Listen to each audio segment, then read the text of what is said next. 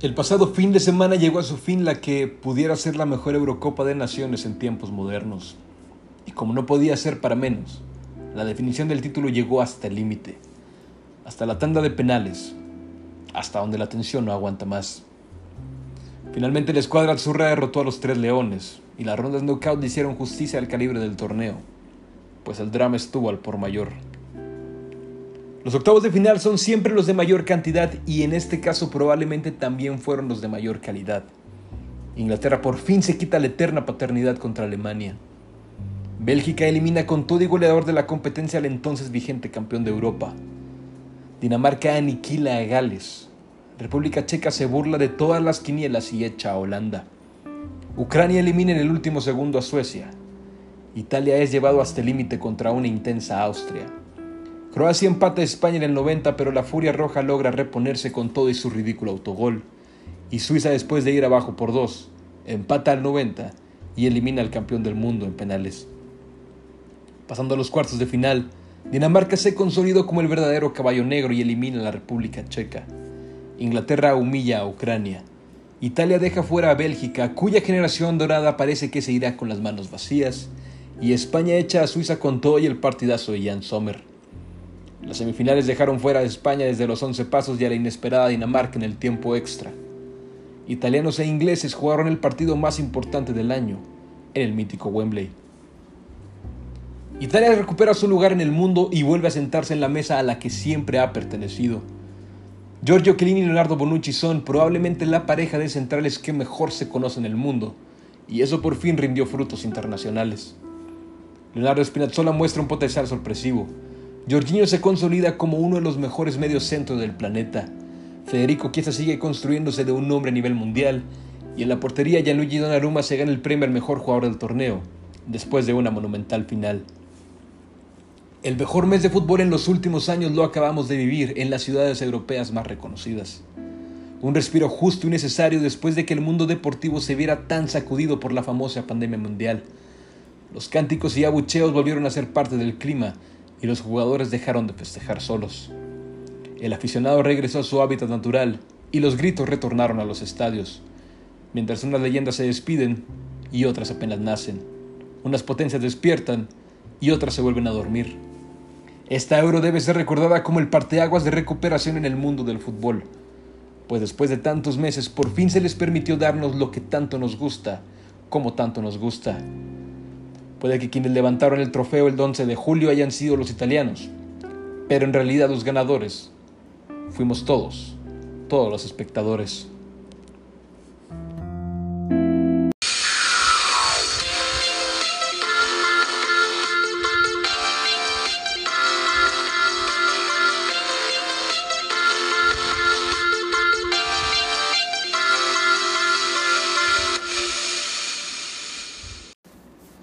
Pues ya se nos acabó la euro. La verdad es que sí entras en depresión después de haber tenido algo tan bonito por tan poquito tiempo. Eh, pero bueno, fue bonito mientras duró. Eh, compruebo cada vez y recompruebo cada vez que cuando no está tu equipo involucrado sí es mucho más fácil apreciar el fútbol. Cuando está tu equipo dentro está muy rico y todo, pero viene con un sufrimiento, con una tensión por default en la que te termina jodiendo, terminan comiéndote los nervios.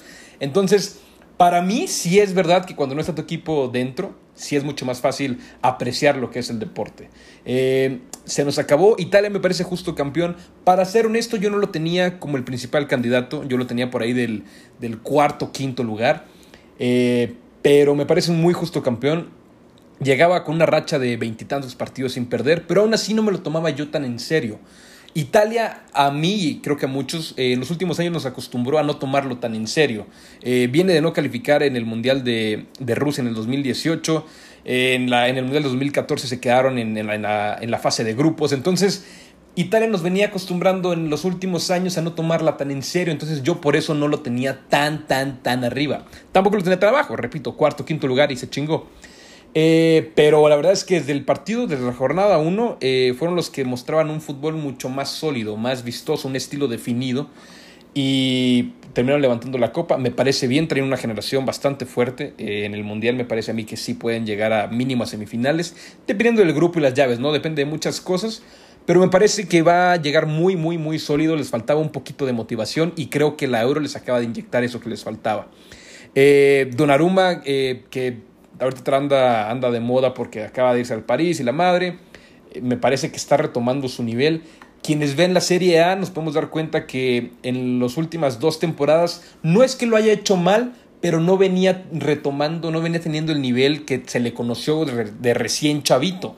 estoy hablando de que el Donnarumma de los 18 años era mejor que el Donnarumma de 20 años, por ejemplo. Entonces, eh, me parece que se va a consolidar, llega en el, en el tiempo exacto a París.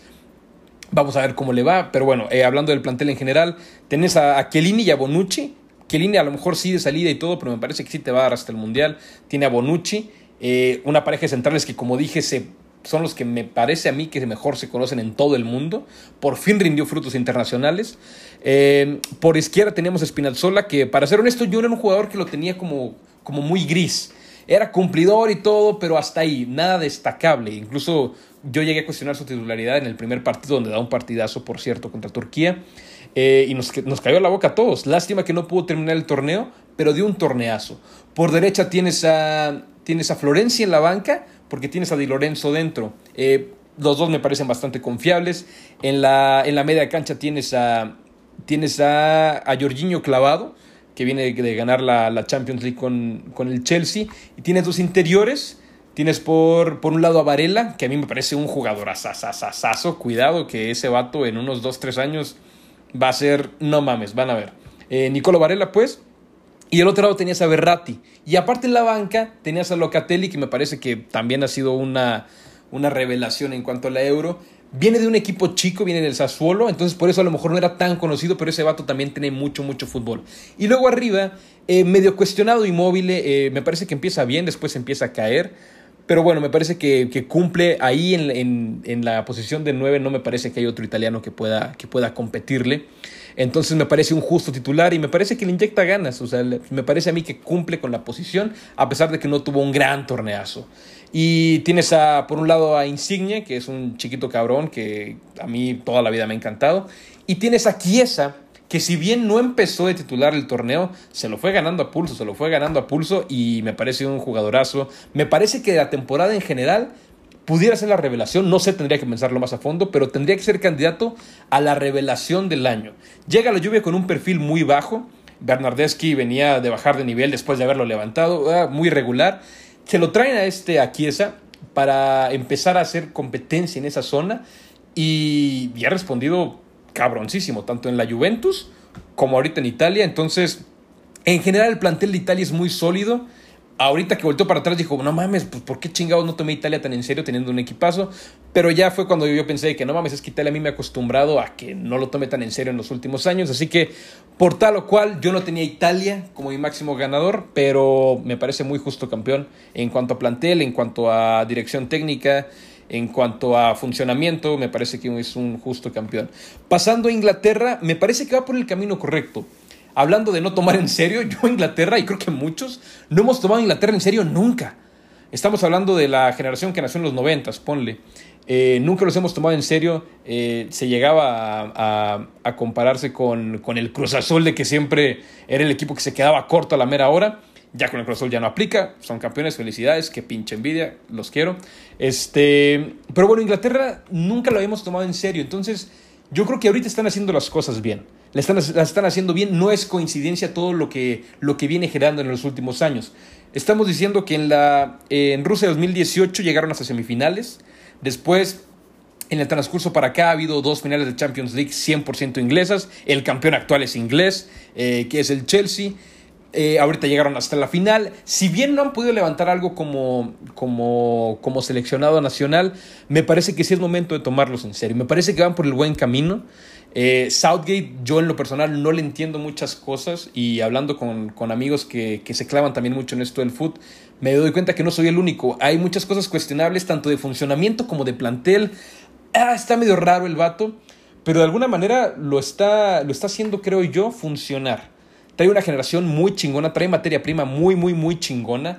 Me parece que le hace falta ahí un, un pequeño punch para terminar de ganar algo, algo, la Euro, el Mundial, lo que tú quieras, algo. Eh, entonces, bueno, creo que Inglaterra va por el buen camino, a pesar de los fracasos, me parece que va por el buen camino. También creo que pudiera llegar muy bien para Qatar. Y hablando de lo malo, eh, yo tenía como, como los dos máximos eh, candidatos a, a, Francia y a Bélgica. Curiosamente, los que están en el ranking FIFA 1 y 2 para ese entonces, cuando empieza la Euro. Y digo curiosamente porque por lo general yo no estoy de acuerdo con, con el ranking FIFA, se me hace un, un ranking muy ambiguo, vaya. Eh, pero bueno, en este momento estuve, yo estuve, en ese momento yo estuve, yo estuve de acuerdo y, y terminaron decepcionándome muy, muy cabrón. Hablando de Francia, me parece que es el equipo decepción. Viene de ganar el Mundial, viene de tener una ventaja ahí en octavos de final de 3-1 y te lo chinga, traes el mejor plantel de todo el puto mundo. Entonces, Francia es, la decepción del torneo y creo que el jugador de excepción también es francés. Me parece que Mbappé, todos esperamos mucho más. Volteamos a ver atrás a Rusia, es un Mbappé mucho más chavito, mucho más verde, y es un Mbappé que te dio un torneazo. Ahorita se nos quedó corto. Se nos quedó corto. No volteen a ver si quieres los goles ni las asistencias, lo que tú quieras. Simplemente no le salieron las cosas. Es de rachas como cualquier jugador, pero las cosas como son, me parece a mí que fue la decepción del torneo en cuanto a jugador.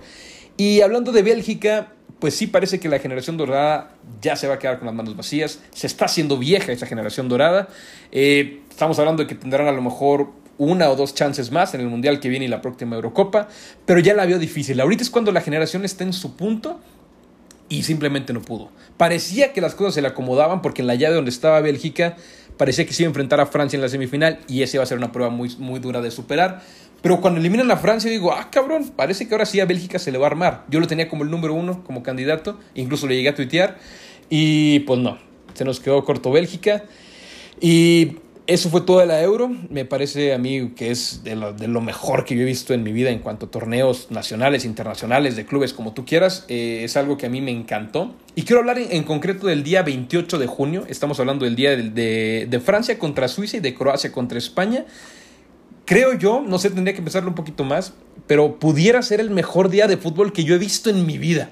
Fueron dos partidos llenos de drama, fueron unas, unas cosas eh, ridículas lo que estaba pasando ahí, desde autogoles, desde empates al 90, aparte los dos iban 3-1 abajo y luego terminan empatando al 90. No, no, no, no, se fue.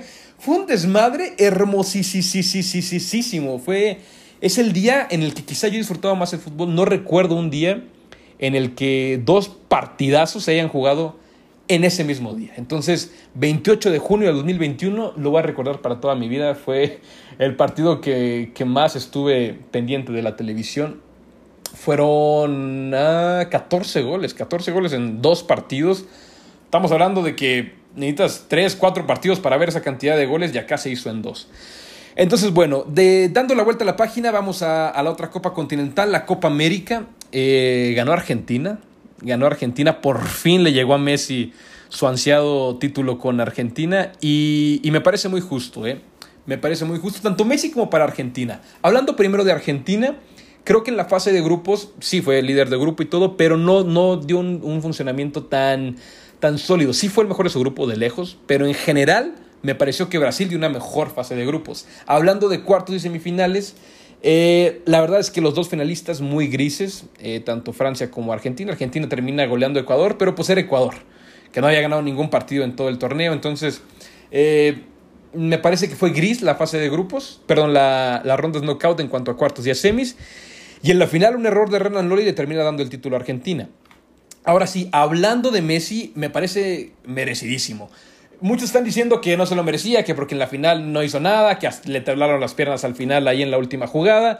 Pero no mames, el torneo que dio Messi fue impresionante. Eh, incluso hay, hay, una, hay una imagen que anda ahí corriendo, que el, el, jugador con más goles, con más asistencias, con más pases clave, con más regates, con más todo, fue Messi. Y es una comparativa acá con la Euro, donde uno fue el de los goles, uno fue el de las asistencias, otro de las oportunidades. Acá es Messi todo. Messi dio un torneazo. No nos equivoquemos. Messi dio un puto torneazo, dio una Copa América para enmarcar. Pero también es cierto, ¿sí? en la final, pues, pues se nos gosteó, como, como lo ha hecho varias veces. Pero al final de cuentas, creo que el premio al mejor jugador del torneo es justo para Messi. Creo que Argentina es justo campeón. Y pues por fin le llegó a Messi. Creo que la vida, la vida se lo debía. Seas eh, anti-Messi, seas pro-Messi, carajo, ese cabrón se merece todo en el fútbol, la neta. Eh, igual que Cristiano, eh, igual que Cristiano, parece que los dos deben de ganar lo que sea. Si yo pudiera darle un mundial a cada uno, se los daría, pero pues no, les queda una chance a cada uno. Y dudo mucho que alguno de los dos lo vaya a levantar. Eh, y ahora sí, hablando de la Copa Continental, que más importa, la de verdad, la chingona, la Copa Oro. si pendejos no somos, ¿eh? Estaba platicando con un amigo y que también es muy clavado con el foot y estábamos eh, pensando que la Copa América y la Copa Oro estaban simultáneas, que por qué la Copa Oro no. Y digo, pues que no son pendejos, o sea, de por sí, siendo el único producto de fútbol ahorita nos queda corto. Imagínate ponerlos a comparación con la Copa América y con la, con, con la Euro. De por sí creo que la Copa América se vio mal porque se acaba un partido de la Euro y luego empezaba inmediatamente uno de la Copa América y se notaba cabrona la diferencia. Pero bueno, eh, pendejos nos fuimos en CONCACAF, nos esperamos a que se acabara la Euro, a que se acabara la Copa América, pero antes de que empezaran los Juegos Olímpicos, o sea, pendejos no fuimos para, para la organización. Entonces, bueno, hablando de la Copa Oro, Sí es muy molera, estoy totalmente de acuerdo. En CONCACAF hay dos, si mucho tres eh, eh, selecciones decentes, pero la importancia de ganarla no radica en eso. O sea, eh, es un torneo que si, que si lo ganas está X, pero si lo pierdes es un desmadre.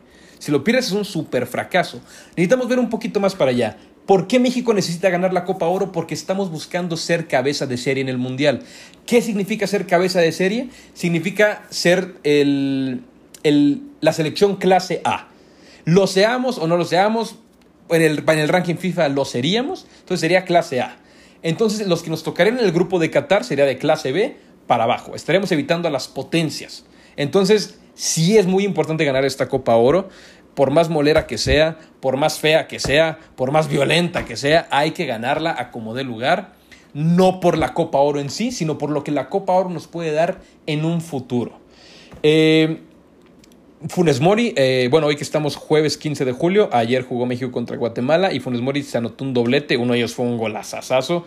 Yo en lo personal, e incluso llegué a escribir una columna sobre eso, eh, yo siempre he sido, no quiero decir que antinaturalizados, pero no los apoyo tanto en esencia. ¿A qué me refiero? A que, digamos, en este caso en concreto con Funes Mori, yo creía que gente como Chicharito, que quién sabe qué habrá hecho, que está súper peleado con el Tata, gente como Chicharito gente como Ormeño, que ya se fue a Perú, eh, quizá pudieron haber recibido una oportunidad antes que Funes Mori.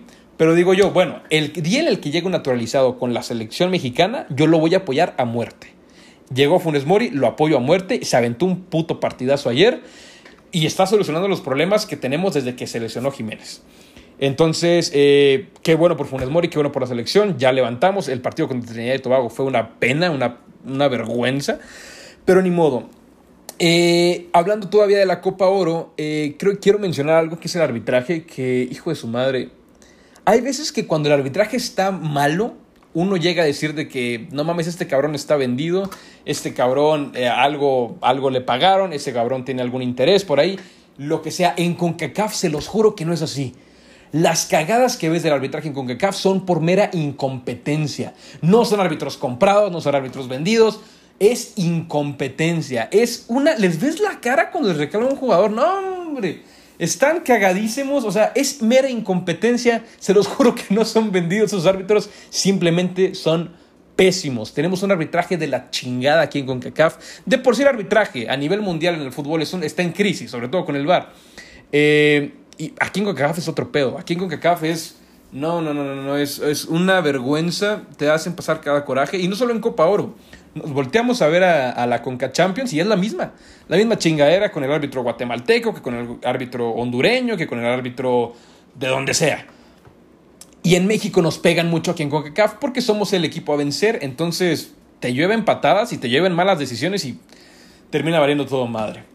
Eh, eso en cuanto a las, a las, a las copas continentales, eh, recalcar otra vez, ganemos la Copa Oro, tenemos que ganarla, tenemos que ganarla cabeza de serie en el Mundial, ese es el objetivo. Olviden la Copa Oro, pasa segundo término en la misma Copa Oro. Pero bueno, ya para cerrar este tema, eh, para cerrar este episodio, quisiera hablar de, los famosos audios de Florentino. Quienes estamos pegados al Madrid, la verdad es que no debería de sorprendernos todo lo que dijo. O sea, quien está pegado al Madrid ya sabemos que Florentino es un hijo de puta. Lo sabemos, o sea, no hace falta que nos lo confirmen porque ya lo sabemos.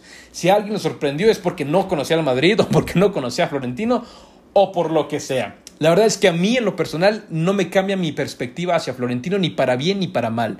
Eh, yo desde, desde que soy eh, eh, madridista veo en Florentino una relación de amor-odio. Yo lo amo por unas cosas y lo odio por otras. Incluso mi última columna habló de, cómo se van las leyendas del Madrid por la puerta de atrás. Hablando de nombres titánicos de Raúl González, de Iker Casillas, de Cristiano Ronaldo, de Sergio Ramos. Nombres enormes que se van por la puerta de atrás es por las cosas que yo odio a Florentino. Pero por las cosas que lo amo, es que siempre pone al equipo primero. Pone al Madrid primero por sobre todo. E incluso se vio con la Superliga por encima de la UEFA, por encima de la FIFA está el Madrid. Y chingue su madre. Entonces, tiene una mentalidad ganadora muy cabrona, muy obsesiva, que le ha traído una, una era gloriosa, esa de las tres de cuatro, tres Champions seguidas, eh, cuatro en cinco años. Entonces, eh, yo odio a Florentino, lo digo y lo digo de neta. Yo amo a Florentino, lo digo y lo digo de neta. Entonces, eh, esto no cambia para nada mi perspectiva. Yo sabía cómo era y estoy seguro que todos los madridistas eh, reales están perfectamente conscientes de, de, quién está al mando del equipo. De un hijo de puta, un genio, un cabrón. Pero es, es, es Florentino, es, está, está cabrón ganarle en su juego y el vato va a seguir haciéndolo. Y pues bueno, creo que eso sería todo. Eh, los quiero mucho y les mando un abrazote. Gracias por escuchar La Futboliza.